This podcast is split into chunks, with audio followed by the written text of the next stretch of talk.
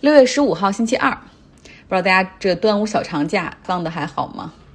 昨天就看到了这个消息哈，以色列议会对那个八个党派阻隔方案进行了投票，在有一个议员缺席的情况下，惊险的是六十票比五十九票顺利通过。那么这些党派的成员当时就在议会中击掌相庆。而担任以色列总理长达十多年的内塔尼亚胡则久久地坐在他的总理席位上，不愿意起身。也许是出于疫情的考虑，但是很多时候他也不戴口罩哈。也许呢是不希望被捕捉到表情。昨天，B B 内塔尼亚胡恨不得是全场唯一一个戴了口罩的人，一个黑色口罩。那最终几分钟之后，他起身去和胜利阻隔的一方握手，之后呢又回到他总理的座位上坐下了。这时候，工作人员提醒他说：“对不起，您不能再坐在这儿了，你要去到反对党那边去坐。”这样，B B 才起身挪到了反对派的那边坐下了。也许他的时代就这样结束了。那新的联合政府上台，这是一个集合了极右、中间偏左和阿拉伯独立政党的一个非常脆弱的组合。从他们宣布的新政府的首要目标，你就能够感受到哈，他们提出修复以色列政府与美国民主党政府的关系，要调查之前以色列圣地踩踏事件，就是那个四十多个人死亡，其中很多人是年幼的孩子。那么另外呢，还要恢复极右的犹太西安组织在耶路撒冷里面举行集会和游行的权利，所以非常的拧巴哈。我们知道之前暂时禁止犹太极端组织在耶路撒冷的游行，是为了避免和巴勒斯坦人发生冲突，所以这肯定也是这其中阻隔中阿拉伯政党所希望的，也是美国希望的。那你现在强行恢复，只会给各方面都留下隐患。从这一点上，你可以感受到哈，这八个党派的阻隔，他们之间实际上没有任何的共同点，唯一能够把大家绑在一起的就是赶走内塔尼亚胡。新当选的总理是这八个党派中极右翼的政党领袖 Bennett，他发表声明说，内塔尼亚胡已经给以色列政坛造成了严重的不稳定，两年里四次大选，甚至不能通过一份正式的财政预算。那我们现在这些人在一起做的事儿，就是要阻止火车坠入深渊，是时候换领导人了，停止混乱和疯狂。其实 Bennett 之前我们也讲过哈，他曾经是内塔尼亚胡的幕僚长，两个人反目之后，他出来单干，相继成立了两个政党，就是一个比一个更右。那他现在领导的是极端犹太民粹党，叫 New Right，就新右翼政党。他的这个政党在议会选举中只拿到了七个席位。根据他们的协议，哈，他先来当这个联合政府的第一任总理。在这八个组阁的党派之中呢，得票最高的实际上是中间偏左的一个党，叫未来党，他们是获得了十七个议会席位。他的领导人伊尔拉佩德将成为这个联合政府的第二任总理，就是他们俩之间商量好一个时间段，因为以色列是四年选举一次嘛，就是你先干，然后我看。两个人还有一个这种配合和交接哈。那现在呢，这个伊尔拉佩德是先来当外交部长，他父亲就是一个这种政政党的创办者和领袖哈。然后他自己年轻的时候曾经是电视主持人，后来进入政坛，也曾经和内塔尼亚胡阻隔过，在内塔尼亚胡的政府中担任财政部长。嗯，那个还是在二零一三年的事儿。那后来也是哈，就跟内塔尼亚胡干不成，所以他那个党派到后来发展，逐渐的任务很明确，就是反内塔尼亚胡，Not just for Bibi，就是我们要做的事儿可不是为了只让内塔尼亚胡去去当总理，为了更多的人去考虑。然后另外呢，他还要强调说，这个以色列司法体系中有很多的不公平。那像这个内塔尼亚胡和他妻子的贪腐案始终没有办法得到审理，他所倡导的就是这种哈，恢复这种公平的秩序。那当然了，这个拉佩德他的这个未来党还有一个很重要的议题，就是要改革以色列的财税体制，尤其是要针对极端正统派犹太人这这部分的群体，因为他们是非常投入于宗教，他们的信仰，大部分的男人都不工作，不是大部分，几乎所有的男人都不工作，他们把所有的时间都投入到就是去学习犹太的经典，那个学校会给他们发钱。嗯，然后他们也不纳税，也不服兵役，所以这个未来如何让他们这个群体承担更多国家的责任，也是拉佩德他改革的一个议题。那他呢是支持巴以和平的路线，要允许巴勒斯坦建国，但同时他也强调，允许巴勒斯坦建国是一回事儿，但是耶路撒冷不能再分裂了，耶路撒冷必须属于以色列。在这次阻隔的过程中呢，他一开始呢是联合了包括他这个党在内七个党，结果发现还是少七票才能够达到议会的这个 majority，所以后来他就拉到了上面讲的这个极端犹太民粹党入伙，后者呢正好是有七个议会席位，成为了阻隔的关键。所以你看，Bennett 的这个党成为了阻隔的关键，也就让他在谈判中有更多的筹码，所以他可以先来过把瘾，当次总理。那新的以色列政府一边说要和美国的民主党积极合作，一边积极批评美国政府要和伊朗进行核协议谈判，然后一边呢又夸拜登总统啊非常的好，感谢他的支持。所以你能够看出这个新的联合政府是很纠结的。他们允许犹太人恢复在耶路撒冷的游行之后，哈马斯也发表声明说，如果你们敢游行，我们就很快会做出回应。内塔尼亚胡说的没错，这八个政党的阻隔也许是一个灾难，也许是脆弱的、不堪一击的、充满矛盾的。但是内塔尼亚胡只能怪自己，因为他就是让这立场不同的八个党派团结起来的唯一原因。昨天新政府组成之后，以色列多个城市的街头爆发了庆祝，哈，为 Bibi 的离开感到高兴。但是 Bibi 可能不会这么容易的就就服输哈，就淡出。他表示自己一定会重新夺回总理的位置，不是为了自己，是为了以色列。他是这样说。他说：“我会抓住第一个出现的机会，绝地反击。”内塔尼亚胡总共担任以色列总理长达十五年，最一开始是一个三年的任期，然后之后就是连续的十二年，三个任期。他可以被称为以色列二十一世纪最重要的政治人物。那今年他已经七十一岁了哈，不知道他准备战斗到何年何月。那他呢？是地地道道的美国费城人，不过他的爷爷、他的爸爸都是西安主义的著名学者，所以你懂的哈。就是哪怕是出生在美国、长大在美国，但是注定他有一天一定要重返以色列。小的时候，他总是每一个暑假都会回以色列，和那片土地有很很深的感情。那但是他上学、读书、工作都是在美国。啊，在 MIT 读书，后来进入波士顿咨询，做这种咨询行业，一表人才，说话有激情、有条理，而且很沉稳。很快就被以色列政府征召来做以色列驻美国大使。那九十年代呢，他进入政坛，成为了右翼政党利库德的领袖。因为我以前看过一本讲内塔尼亚胡的书，哈，就是叫做《Bibi》，就是怎么通向权力之路的，详细讲了他的家庭、三段婚姻，还有他的事业。如果大家愿意看的话，可以来到我的微信公号“张奥同学”，就可以看到今天这个文章里就有哈。那他第一次当总理是一九九六年，当时他只有四十六岁。此前一年呢，巴以在美国的调停之下，在奥斯陆签署了一个和平协议，然后呢，作为这个两个国家的解决方案，哈，来完成这个这片土地上的和解。当时以色列的总理是左派的领袖拉宾，而内塔尼亚胡领导的利库德，因为他们是一个右翼政党嘛，所以就积极的反对巴以和谈，然后认为拉宾是出卖了以色列的利益等等。但是没多久，拉宾就被犹太的极端分子刺杀。所以内塔尼亚胡上任之后，其实他是想想尽办法的，实际上在破坏奥斯陆协议。内塔尼亚胡的第一个总理任期并不顺利，后来检方还找他麻烦，哈，说他和他的妻子 s a r a 挪用公款修私宅，而且他的妻子还收了很多不该收的贵重礼物。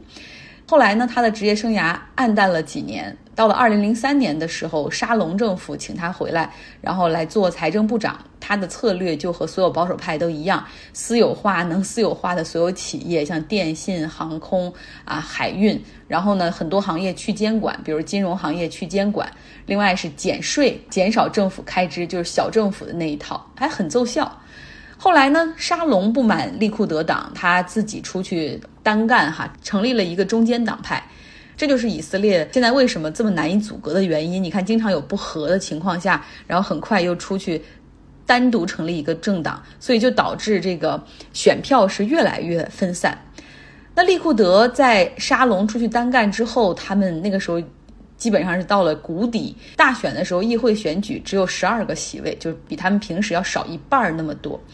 B.B 重新回到了利库德的领导位置哈，啊，他的目标就是要赢。他开始和极端正统派的这种宗教团体结盟。在二零零九年的时候，他赢得大选，当选总理，逐步按照他的承诺，你跟人家结盟，你要给一些好处的。他同意给极端正统派更多福利，也就是说，政府会拨款，让他们的男人不用去工作，去只要专心读书就可以了。然后，而且给他们免服兵役的这样的好的政策。呃，然后同时还让极端正统派的这个拉比们拥有更多的自我裁决权，比如说他们的之间的这种离婚、结婚各种各样的，都可以由拉比这边来授予，而不需要去以色列的这种民政机构。那以色列就因为它政党众多，所以最后你要想获得权力当选总理，真的不一定是你选票最多的那个党，而是最能够斡旋、最能够搞条件交换的。内塔尼亚胡在这些方面非常的有经验和优势。他在二零零九年到二零二一年整个十二年间，哈，就是做了三届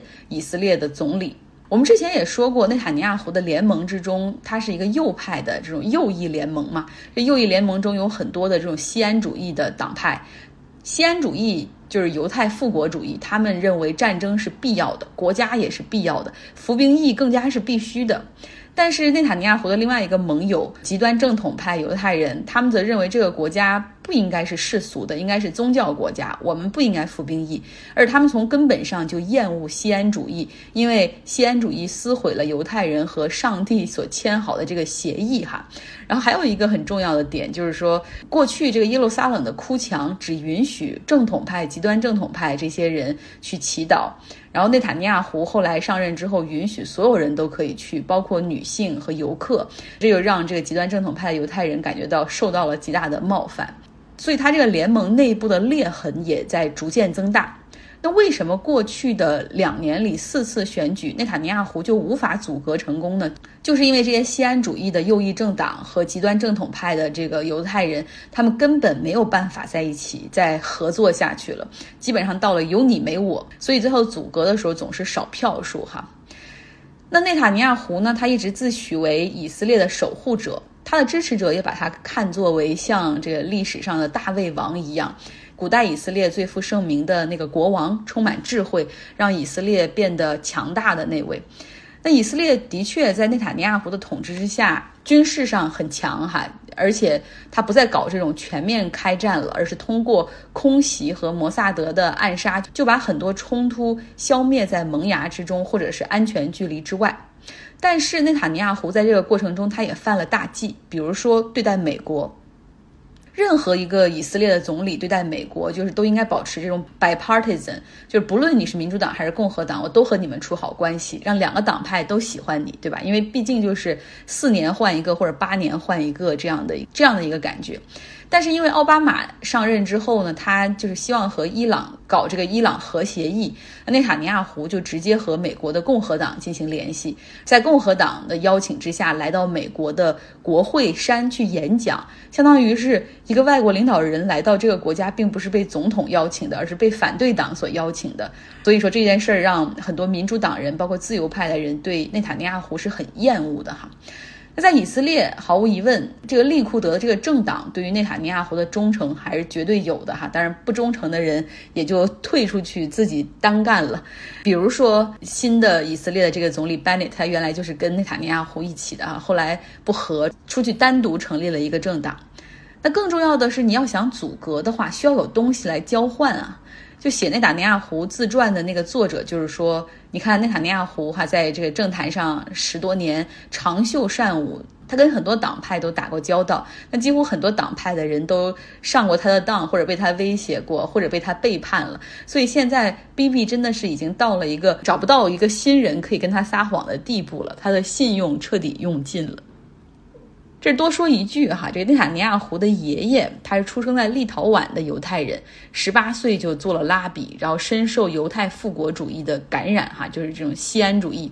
二十岁左右开始四处的演讲，就是要求筹款，然后唤起这个各地的犹太人，要让他们重返耶路撒冷。最远的时候，他到过哈尔滨。因为那个时候有很多东欧和俄国的犹太人受到破坏嘛，所以他们就来到了远东的哈尔滨，那儿成了他们的庇护所，在哈尔滨经营经营纺织品啊、皮毛、干货、木材这些商品的贸易。所以我之前说过，希望大家可以珍惜和自己的就是爷爷奶奶、姥爷姥姥这一辈人聊天和相处的机会，因为他们真的就是整个二十世纪的一个亲历者。跟他们聊天是了解他们的年代经历以及这个家族历史最好的机会。就像我记得我我姥爷还在世的时候给我讲过，他的老家是在辽宁。锦州的农村，家里都是农民。后来他有一个叔叔跑到哈尔滨附近的铁路上工作，就把他带出来了。他最初是在海伦站，之后是平山，后来去了哈尔滨。他说呢，他自己过去的站长是一个拘谨的思乡的日本人，偶尔有的时候会叫他一起去家里吃饭。他给我讲这段经历的时候，我对那段历史。完全没有任何概念。我现在回想起来，就是那个应该是伪满洲国时期，而他所工作的铁路应该是中东铁路的一部分。日本从日俄战争战胜之后，就控制了它的南段南满铁路，而随着九一八之后，日本就全面控制了中国的东北，哈，然后这个铁路就被叫做满铁。如果小的时候多一些好奇心、求知欲，或者是多一点对历史的了解，能够真的去和当事人聊聊他们的经历和故事，大时代中普通人的感受和遭遇，所以，所以真的希望大家能够珍惜和自己就是这些父辈们有机会可以沟通、可以深入聊天的机会。今天节目的结尾，再给大家来听一听读书俱乐部上分享的一个内容哈，因为我们有的时候会会梳理历史，在看《日本权力结构》这本书的时候，我们有一些大的事件不能够忽略，比如说日本的明治维新，一八六八年他们开始向西学富国强兵，这是日本历史上第二次全面的向外学习，而上一次向外学习的时候，还是公元大概六百多年的时候，那时候学的是中国的唐朝。强大邻国的文明和制度先进性让日本人感到震惊。书里面这样描述说，日本这一次的学习学到了很多哈，当然也给这个民族带来了很多的创伤。就是说，原来邻居居然这么厉害，而我们还这么落后哈。这也就为什么奠定了，就是日本他总爱在他的国民性中去强调他们是一个独特的民族、纯粹的民族，然后去强调他们的优越性。正是因为。可能过去跟唐朝学习所造成的这种心灵的自卑的创伤，回到明治维新哈，当全面向西方学习之后，七年之后他们就看到了成效，在甲午海战中击败了清朝，这给崛起中的日本注入了强心剂。到了一九零四年的时候，爆发了日俄战争哈，中日本和俄国去争夺这个朝鲜半岛和中国东北的一些势力范围。日本人抱着必胜的信念，哈，然后用这个惨烈的人海战术，最终获胜。关于这段历史，我们再来听听书友们怎么说。呃，之前我们在学历史的时候没有关注到的，呃，就是说这两场战争吧，一个是甲午战争。其实，在甲午战争之前，嗯，日本他对西方做了大量的工作的，嗯，但是呢，一开始，比如说西方的国家英国，他其实是想扶植大清的。让清政府呢来作为一一股力量去遏制沙俄的一个南下，在亚洲的一个扩张。那么现在呢，就是说日本想取代这个清廷，成为一个呃所谓的亚洲的一个霸主。这样的情况下，英国没有表示反对，他相反，他好像是给日本贷了款了。呃，但是西方的各国普遍的是看好大清会赢。呃，结果是出人意料的，所以说这样的情况下，呃，其实就导致了在东亚的这个这个所谓的一个地区主导的势力一个变更。那么其实也觉得是挺遗憾的，中国真的是错失了这样一个机会。如果在当时的体制下，我们就算是半封建半殖民地，如果我们接受了英国给我们安排的这样一个角色，其实这个国家还是能。很多的情况去保持住自己很多的经济啊，或者是政治方面的一些利益的，但是恰恰的是日本把我们这个作为英国的这个这个牵制沙俄的力量这个地位给夺走了，确确实实感觉到挺遗憾的。再有一个就是说日俄战争，日俄战争呢，我特别佩服的一点就是沙俄这一方面。刚才你提到了这个日本用人海战术来那个去进攻，其实，在人海战术的时候，他的那个。前方的主将就是日本号称日本军神的乃木希典，他的儿子也是在这个战争当中去战死了。但是其实乃木希典这个人在日本，就包括右翼分子也骂他，就是说他是一个笨蛋。比如说他打仗的时候他不懂变通，就是一味的搞人海战术。其实到后来乃木希典他的指挥权就不在他手里了，是日本的那个参谋部重新派了人来去调整这个战略战术。所以乃木希典用我们现在的说法就是感觉到他是一种。一根筋的那种精神的，只不过他的这种武士道精神表现的更纯粹罢了。我说的是在日俄战争期间，其实有一个很好的例子，就是值得我们中国当时去反思的。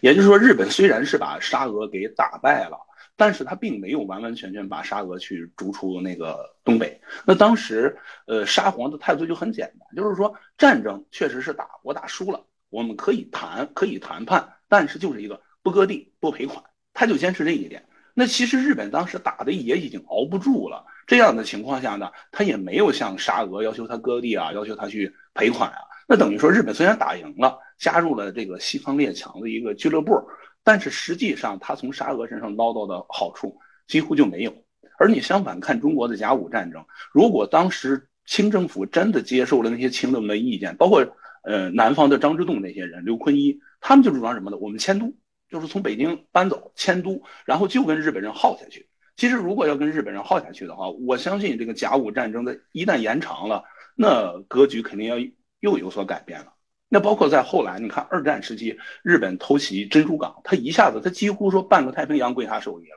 他也想着就是跟美国议和，就是说我们太平洋画个势力范围，美国也是咬定了，我不跟你议和，我就跟你耗，跟你打下去。所以说，我觉得沙俄的这个态度的的确确值得。特别遗憾，如果咱们中国当时真有这种持久战的这个决心的话，我觉得也就没有日本崛起的一说了。谢谢。嗯，这个稻田白露讲的很好哈，包括这个就是为什么这张图片有个普斯茅斯这个条约，就是美国出来调停日俄战争，就说你们既然打不下去了，我出来帮你调节一下吧。然后最后就像稻田白露讲的，就是没有希望达到日本民间或者右翼极端分子所需要的那样，就是我们要割地赔款。就是普斯茅斯这个条约达成了之后，日本民间还非常的不满哈，然后引发了当年的这个呃日比谷的这个纵火事件。好了，非常感谢大家的收听，希望你有一个愉快的周二。别忘了我们读书俱乐部哈，本周呢会开启一本新书，叫《洞穴奇案》。如果有兴趣的朋友可以准备加入，然后在我的微信公号“张友同学”之下留下你的微信号。